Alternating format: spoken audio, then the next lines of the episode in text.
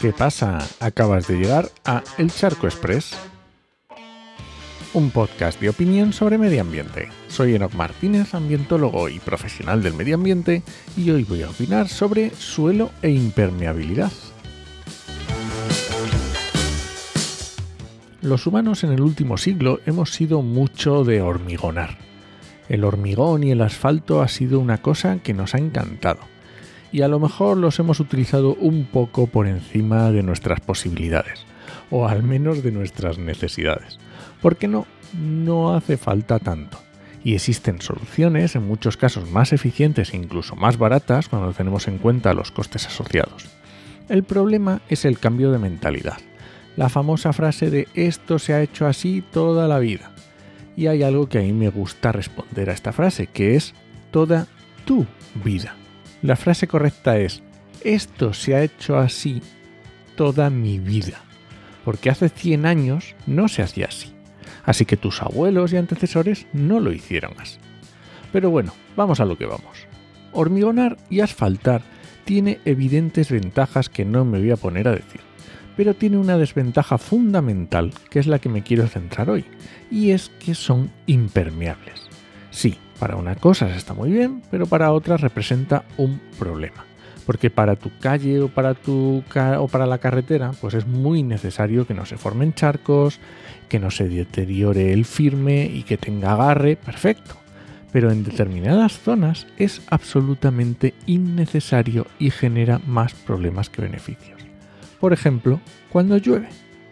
Pensemos en una ciudad grandecita como Madrid que tiene de superficie urbana solo dentro de la M30 unos 4.200 hectáreas. No hablo de toda la superficie del término municipal, solo dentro de la M30. Y ten en cuenta que una hectárea es casi un campo de fútbol grande, ¿vale? Pues eso, piensa en una superficie de 4.200 hectáreas, campos de fútbol, en las que todo el agua que caiga hay que gestionarla porque no se va a infiltrar en el terreno, al menos la mayoría, porque la gran parte del terreno está impermeabilizado.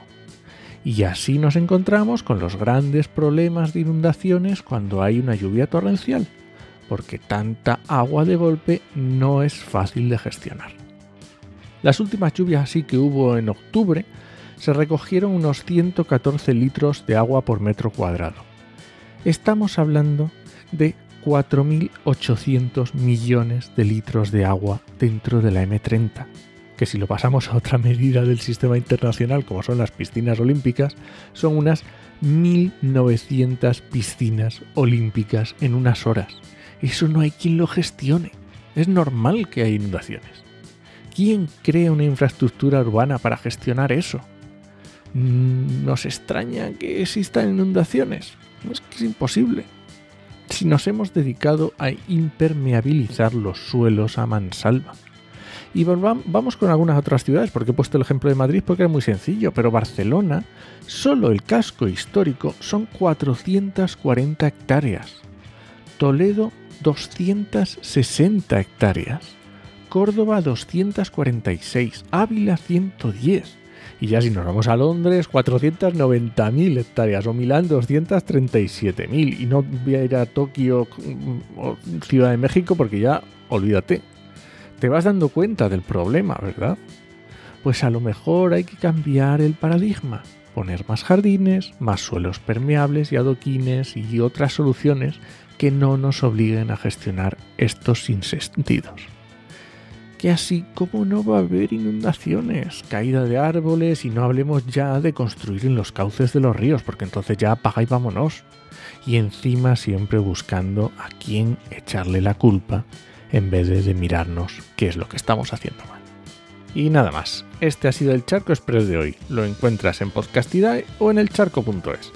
Y si alguien te pregunta, no lo dudes, te lo dijo en HMM. ¡Nos escuchamos!